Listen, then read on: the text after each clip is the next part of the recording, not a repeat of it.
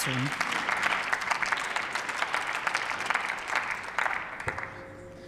Sehr geehrte Frau Präsidentin, Kolleginnen und Kollegen! Zum Abschluss dieser Debatte möchte ich für die Ampelkoalition noch einmal unterstreichen. Wir haben uns im Koalitionsvertrag darauf verpflichtet, eine richtige Wahlrechtsreform vorzulegen. Wir wollen eine mutige Wahlrechtsreform vorlegen. Und das, was wir heute als Gesetzentwurf, als fertigen Gesetzentwurf der Ampelkoalition hier auf dem Tisch sehen, da steckt viel Herzblut drin, da steckt viel Austausch und Arbeit drin. Und das ist eine mutige Reform. Und diese war in den letzten Jahren nicht möglich. Dafür braucht es erst diese Koalition in diesem Land.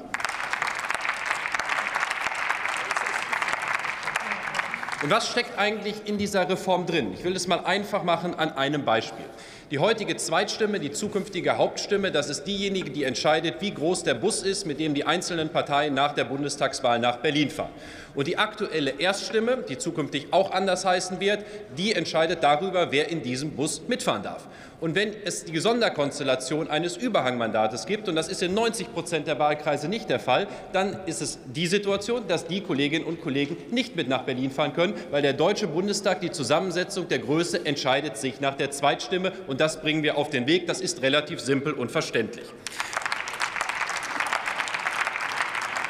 Und ich habe auch in den Debattenbeiträgen gerade aufmerksam zugehört. Und ähm, ich will das hier noch mal sagen, weil ich finde das schon schade, dass Alexander Dobrindt als Beispiel auch heute bei der Debatte nicht dabei ist. Das mag Gründe haben, aber und da gucke ich rückblickend auf die Große Koalition. Und das muss man noch mal deutlich aussprechen. Und Herr Amthor, befreien Sie sich aus der Geiselhaft der CSU. Die CSU-Landesgruppe war es, die Norbert Lammert vor die Wand hat fahren lassen, die Wolfgang Schäuble hat scheitern lassen. Befreien Sie sich aus dieser Geiselhaft. Sie wollen doch auch eine richtige Wahlrechtsreform. Machen Sie damit.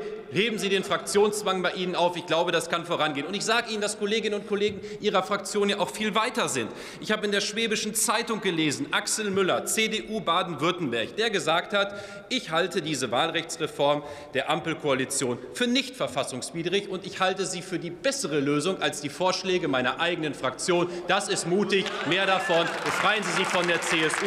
Ich kann das nur noch einmal unterstreichen. Und sehr geehrter Kollege Amthor, jetzt haben Sie gerade das beste Beispiel gebracht, Judex non calcula. Sie haben gesagt, die SPD in Bremen bräuchte 16.500 Zweitstimmen mehr, um eine Zweitstimmendeckung zu machen. Das ist falsch. 3.500 Zweitstimmen muss man zusätzlich machen. Sie haben gezeigt, dass Rechnen nicht die Stärke der Juristerei ist. Finde ich sehr schade an dem entscheidenden Punkt. Aber machen Sie sich keine Sorgen. Und das will ich auch zum Schluss sagen. Die Zeit, wo Sie auf den harten Bänken der Opposition sitzen, die werden auch über 2025 hinausgehen. Die SPD wird stärker abschneiden 2050 als beim letzten Mal. Darum werden die Kolleginnen, um die sich Sorgen machen, auch wieder dem Deutschen Bundestag angehören. Die Ampelkoalition wird dieses Land auch weiter regieren. Und diese Reform bringen wir auf den Weg. Vielen Dank.